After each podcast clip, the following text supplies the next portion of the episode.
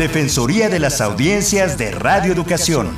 Estamos al aire para escucharte.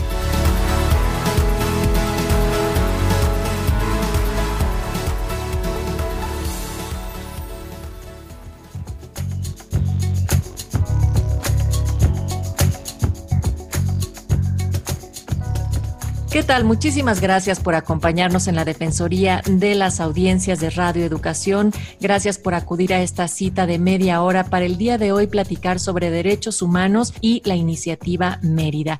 Les recuerdo que esta emisión está previamente grabada, sin embargo, queremos hacer parte de sus comentarios en nuestras emisiones y los retomaremos si ustedes nos escriben a través de audienciasre.cultura.gov.mx. Yo soy Natalia Luna, como cada semana saludo y acompaño a la maestra Ana Cecilia Terrazas, quien es la defensora de esta emisora. ¿Cómo estás, Ana C? Muy bien, muchísimas gracias y muy contenta de saludarte a ti y a todas nuestras audiencias, Natalia querida. Permítanme también invitarles a escuchar, descargar y comentar todos y cada uno de los nueve programas de nuestra serie Introducción a los Derechos de las Audiencias y sus Defensorías en México y para que podamos remitirle de manera digital su correspondiente constancia de escucha con el aval de la Cátedra UNESCO, la AMDA, AMARC, Cultura DH y esta Defensoría, nos pueden escribir al correo electrónico audienciasre.cultura.gov.mx y también el micrositio en donde pueden escuchar bajo demanda los capítulos es en radioeducación.edu.mx diagonal podcast guion medio curso guion medio audiencias y ahí también podrán descargar de manera gratuita nuestro libro electrónico que lleva el mismo nombre. Bien, pues yo les decía hace unos momentos que vamos a estar hablando sobre derechos humanos y también la iniciativa Mérida y para ello hemos invitado a un hombre que ustedes ya han de reconocer por su trabajo y larga trayectoria, pero que el día de hoy nos acompaña por acá en este espacio, Primitivo Rodríguez Oceguera. Primitivo, si me permiten dar un breve currículum, eh, bueno, pues él ha participado como investigador asociado a la presidencia del Colegio de México sobre el tema de migración y migrantes en medios impresos estadounidenses del periodo 2013 al 2015, director de vinculación con migrantes mexicanas y mexicanos en Estados Unidos en la Comisión Nacional de Derechos Humanos del 2007 al 2009, ha tenido diversas actividades en organizaciones sociales, además de ser cofundador y representante en México de la Coalición por los Derechos Políticos de los Mexicanos en el extranjero del 2001 hasta la fecha. En el campo de la educación, él ha estado en la Universidad de Chicago como candidato a doctor en historia en 1982 y en el Colegio de México en los estudios de doctorado en historia de México del 69 al 71. Bienvenido, Primitivo. Muchísimas gracias, Natalia. Ana Cecilia por esta invitación y felicidades por esta magnífica iniciativa de derechos de las audiencias. Ahora sí que no es, no es nuestra, solo nos tocó esta responsabilidad, mi querido primo. Aprovecho, voy a hacer un pequeñísimo paréntesis para saludar a nuestras audiencias que nos siguieron y nos estuvieron escribiendo, especialmente a Juan Ernesto Guerrero, que nos comentó, justamente como decía Natalia, nos comentó del programa pasado sobre la comunicación y las juventudes y los retos y desafíos en términos de sus derechos, y también a Víctor Gerson, que le agradecemos siempre todos sus comentarios. Él compartió con nosotros una opinión muy, pues, particular de su propia opinión sobre las noticias. Primitivo Rodríguez, déjame decir lo que Natalia, que no está en el currículum, es un migrante a su vez, migrante en términos de en la propia república y además en el continente, conoce y estudia la migración, pero no es migrante ideológicamente porque siempre ha estado, en, no, no es que no evolucione, sino que siempre ha estado defendiendo a eh, los migrantes con conocimiento de causa, es decir, realmente por eso lo, lo queríamos reinvitar hoy, porque mm, los derechos humanos no son y lo hemos dicho muchas veces, pero no son algo aislado, no es no va cada derecho por su parte, se interconectan, son interdependientes y no se pueden explicar unos sin los otros y tampoco podemos hablar de los derechos de las audiencias que sí, sí están en la Ley Federal de Telecomunicaciones y Radiodifusión en el artículo 256 y en otros muchos más y quizá en toda la ley y quizá en todas las leyes de derechos humanos aparecen los derechos de las audiencias porque estamos hablando de un tema que no se puede, ahorita primo me va a ayudar a, a afinar el tema, no se puede fragmentar. No hay manera de explicar los derechos humanos uno por uno, sino que vienen todos como parte de una cultura como parte de una, de una serie, una manera de pensar y defender. Entonces, si alguien se ha opuesto hace muchísimo o desde siempre, desde que nació, a la iniciativa Mérida, porque consideró desde un principio que infringía y quebrantaba los derechos humanos, ha sido Primitivo Rodríguez Oseguera. Y ahora con la novedad de que cambia, que, habrá que ver, no, no, no, estamos hablando ni de partido ni vamos a juzgar, sino vamos a hablar sobre el tema de derechos humanos y la iniciativa Mérida, ¿no? Y cómo puede salvarse. La realidad, más allá de cómo se llame, de los migrantes, pues no había otro invitado para este super tema. Entonces, gracias Primitivo, ayúdanos a entender por qué los derechos humanos son relevantes como un todo Muchas gracias, Cecilia, de nuevo. Y, los derechos humanos, como tú bien lo señalabas, importan, importan mucho por una sencilla razón. Los derechos humanos representan la propia vida de las personas, de cualquier persona en cualquier parte del mundo. Los derechos humanos lo podemos resumir de la siguiente manera. Es el derecho a vivir con dignidad de toda persona, el derecho a vivir con dignidad de cualquier ser humano, hombre, mujer, niño, adulto, tercera edad, preferencia sexual, la que sea, raza, color de piel, condición socioeconómica, preferencia política, religiosa o no, el derecho a vivir con dignidad en cualquier parte del mundo. Y entendiendo eh, de manera integral así los derechos primitivo, ¿cómo también podríamos relacionarlos con migración antes también de pasar en específico a la iniciativa Mérida? Es decir, también los derechos de las y los migrantes, de quienes además por la mayor parte de las razones de manera obligada, impulsada, es que se tiene que salir de un país. Efectivamente, Natalia, recordando una canción de Cuco Sánchez que decía, arrieros somos y en el camino andamos, habría que decir de la humanidad, de nosotros, nosotras los humanos migrantes somos y en el camino andamos. Todos, todos somos migrantes. Migramos de una edad a otra, de un pensamiento a otro, de preferencias y por supuesto de lugares son poquísimas las personas en el mundo que no han cambiado al menos de un cuarto a otro en su casa. Ya no digamos de una casa a otra, de una región a otra, de un país un continente a otro. La historia de la humanidad es la historia de la migración, es la historia de la búsqueda de condiciones mejores para tener una vida más plena, tener una vida con mayores satisfactores. Lo que mueve a los migrantes ahora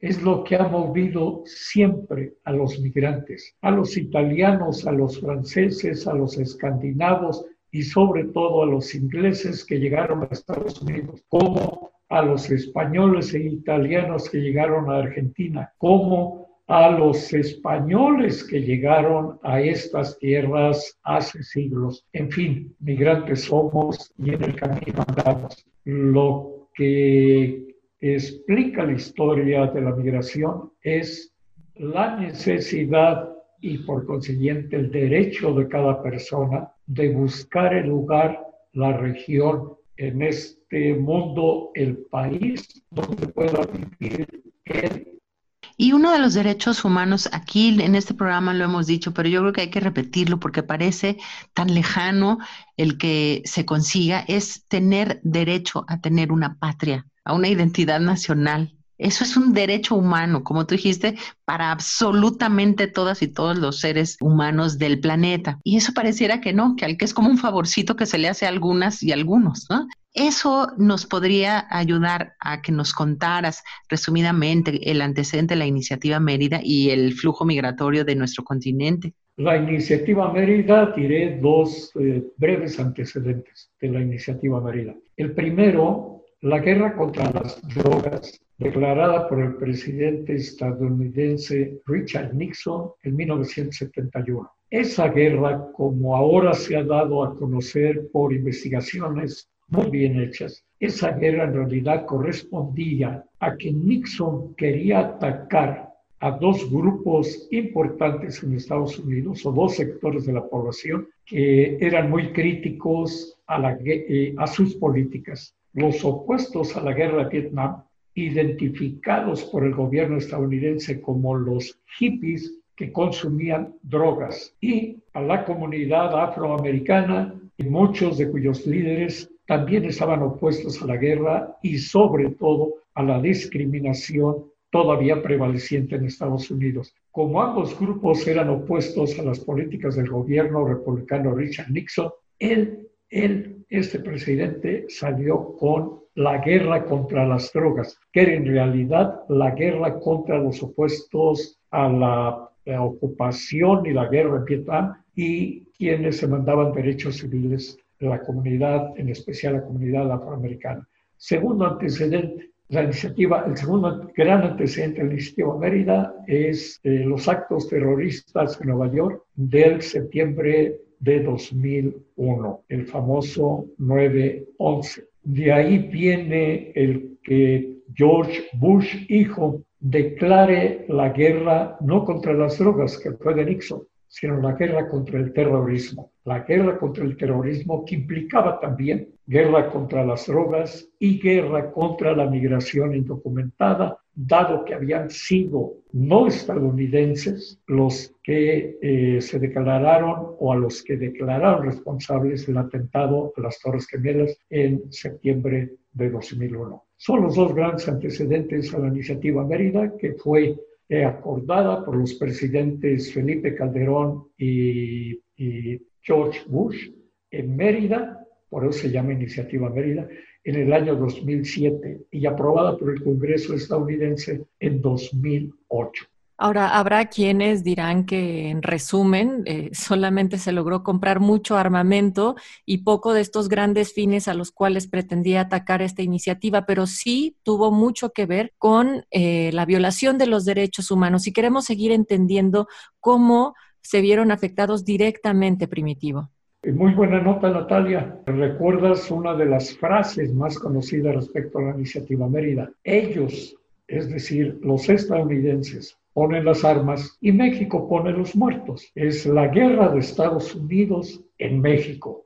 Ellos ponen las armas, nosotros ponemos los muertos.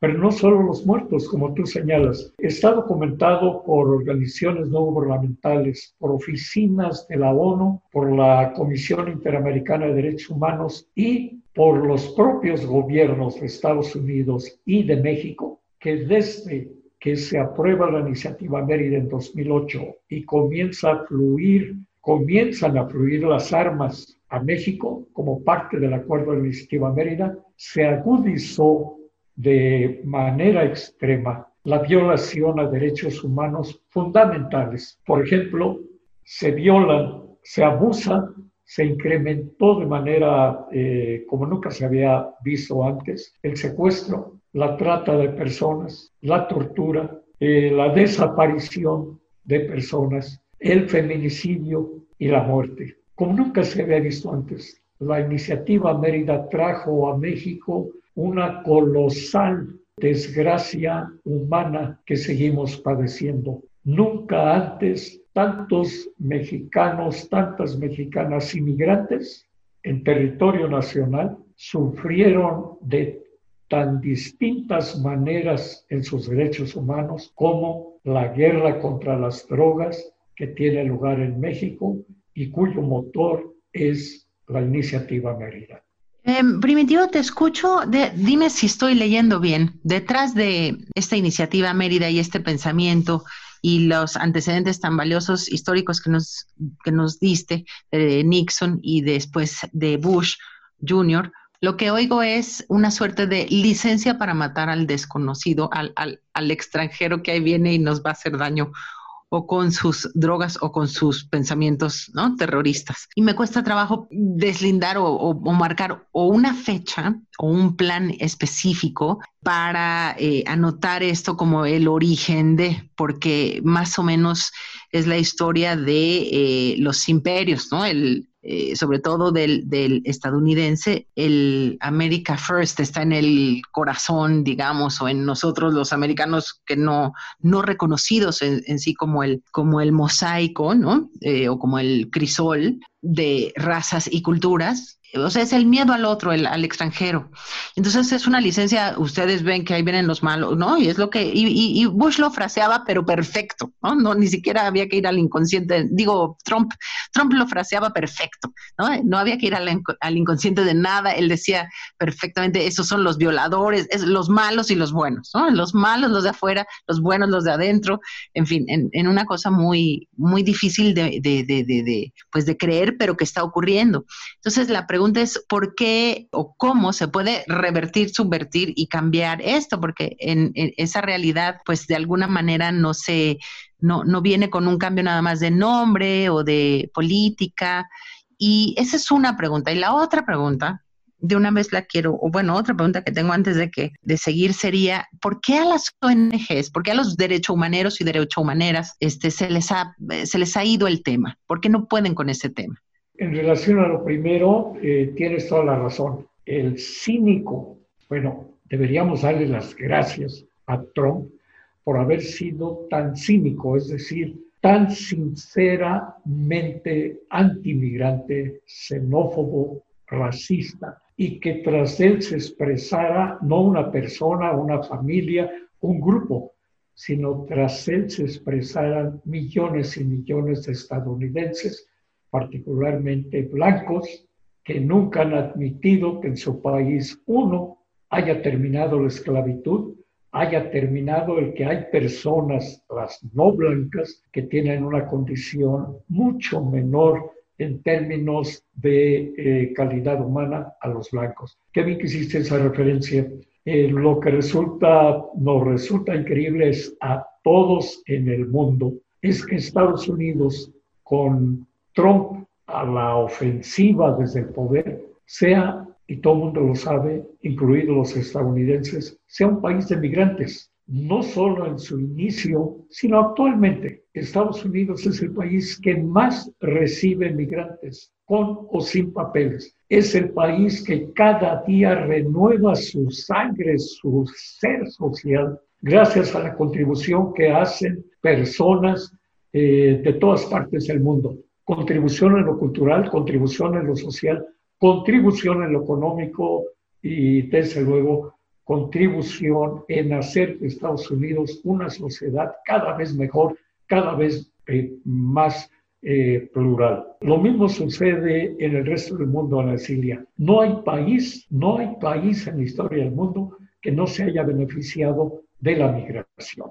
No hay país, no hay historias negativas de la migración. No hay un país que por haber recibido migrantes sea ahora un fracaso. Es todo lo contrario. Los países que han recibido más migrantes son los países que hoy se encuentran eh, a, la, a la vanguardia de cultura, de tolerancia, de aceptación, de pluralismo, de una belleza humana física e interior. entonces, ¿y cómo terminar con estos problemas de violaciones que en concreto ha traído violaciones masivas, atroces, devastadoras que ha traído a los derechos humanos la iniciativa Mérida. La solución de fondo no es otro tratado, como el, acordó el gobierno americano con el gobierno de Joe Biden ahora, el entendimiento, el acuerdo de entendimiento, sino acabar con la prohibición la prohibición de las drogas que está en la base de violación masiva de derechos humanos en México y en otras partes del mundo. La pregunta es muy sencilla. ¿Qué derechos humanos protege o promueve la prohibición de drogas? ¿Qué derechos humanos promueve, repito, la prohibición de drogas? Porque si hay, si hay promoción y protección de derechos humanos en la prohibición de drogas, drogas, ¿Por qué no lo hay en la prohibición del cigarro, en la prohibición del alcohol, en la prohibición de bla, bla, bla? El primer derecho humano que se viola con la prohibición a drogas, que es el fundamento de la guerra a las drogas, es mi libertad de elección. Es mi libertad de elección. ¿Por qué me prohíben las drogas? ¿Porque son muy malas? ¿Porque hacen mucho daño?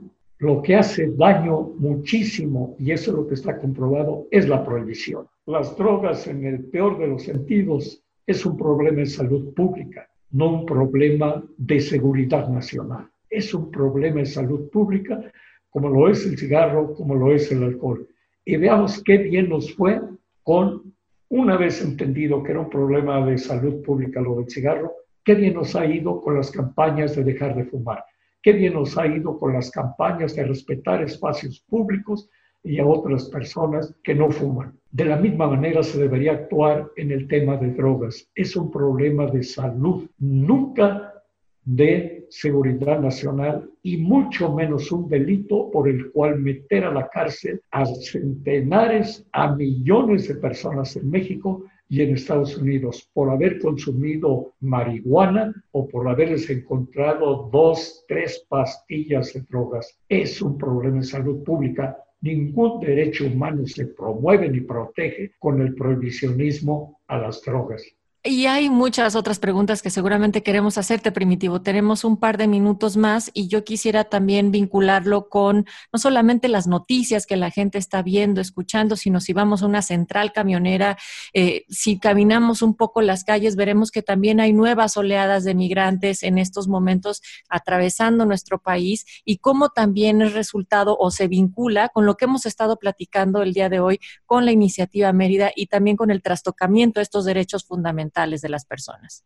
Así es, Natalia, y lo, señalaba muy bien Ana Cecilia. El gran derecho humano que se viola en relación a migrantes es catalogarnos como lo extraño. Y junto con lo extraño, como lo comentaba Ana Cecilia, el extraño, lo extraño es lo peligroso, lo extraño es lo criminal. Lo extraño es lo que pervierte la sociedad que recibe, cuando es exactamente al revés. Cada sociedad, con cada migrante, con cada migrante, una sociedad se fortalece, se diversifica, se hace mucho mejor. Ya no digamos con oleadas de migrantes. México puede recibir, lo voy a decir de manera fuerte, pero con base. México puede recibir a toda la población de Honduras, El Salvador y Guatemala en su territorio sin mayor problema. Y lo que sería en un principio desajuste eh, de atención de cómo eh, buscar empleo, tasa de educación, sería en ese escenario, en tres, cinco años, la mayor bendición para México. México se ha beneficiado y seguirá beneficiándose muchísimo de sus migrantes y también de la migración que ha llegado al país y la migración masiva de centroamericanos, de haitianos, de cubanos, de venezolanos, de donde vengan. México es país de migrantes. No neguemos nuestra esencia, eh, fortalezcámosla y ampliemos, abramos nuestras fronteras a más sueños, a más esperanza, a más riqueza cultural, a más pluralismo, a menos xenofobia, menos racismo, más fraternidad. Fíjate, tantas luces, querido primo, que, o tantas eh, incluso provocaciones que lanzas en toda tu reflexión que está sustentada, estudiada durante muchísimos años, ¿no? Este, eh, eh, por ejemplo, plantear que los países, estados, naciones más fuertes de la, a lo largo de la historia han sido las que más migración han recibido es eh, incontroversial, ¿no? Es, este, parece em, un hecho y un, verdaderamente delicioso. Y también supongo que mucha gente de muchas eh, de nuestras audiencias estarán pensando, bueno, pero ¿cómo es posible esto que afirma Primitivo del imperio de las drogas, dejarlo correr nada más porque sí, este, ahí está el derecho a la vida y a la salud y a la no trata, etcétera, pero también tiene su sentido que has estudiado y también polemizado mucho en términos de eh, en el momento en que se desactive el origen de este negocio en lo escondido, ¿no? Y de estas fuerzas en fin, es eh, muy interesante. Pero, primo, yo sé que en tu experiencia en Estados Unidos con poblaciones migrantes tienes historias, historias concretas, historias concretas de cómo se han pisoteado los derechos humanos y cómo la población migrante de todas maneras sale a, avante, em, sobrevive, la ha hecho, la ha hecho muy bien y ha eh, hasta dado una vuelta a su vida. Estoy segura que si yo te preguntara en el minutito que nos queda, que nos contaras o nos rescataras algún episodio, experiencia o caso concreto que te acuerdes con gusto referido a los derechos humanos, lo puedes hacer o ya no nos da, o a ver, ahí está nuestro productor en jefe, Mario, eh, ¿nos, da tiempo en un minuto? Nos da tiempo en un minuto. Eh, sí, Ana Silvia, lo, lo podría decir en términos de caso o casos que sería los miles de mexicanos y mexicanas que habiendo sido víctimas de xenofobia, de segregación, de racismo, de aislamiento, hoy son parte integral de la sociedad estadounidense y hoy son un motor básico en la sociedad, la cultura y la economía de Estados Unidos. David Zuro, restaurantero en Filadelfia, tiene quizás el mejor restaurante mexicano de todos los Estados Unidos, de nombre Tequilas. ¿De dónde salió David Zuro? De Jalisco, cómo llegó a Filadelfia la migración del amor, casándose con una italiano-americana de Filadelfia, a la que conoció en Cancún, donde él era qué?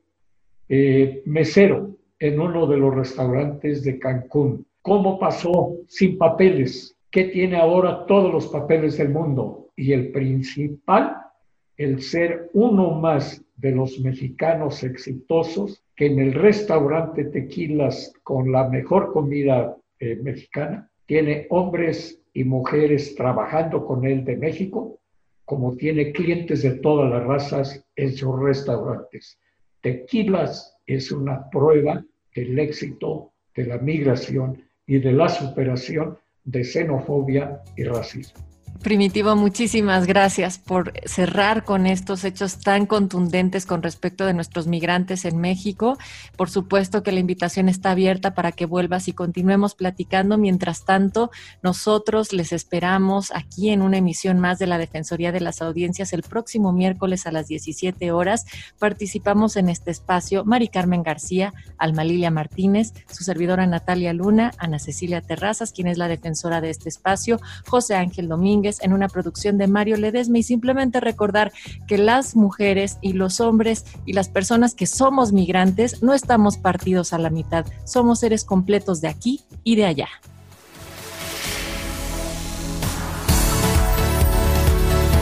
Defensoría de las Audiencias de Radio Educación.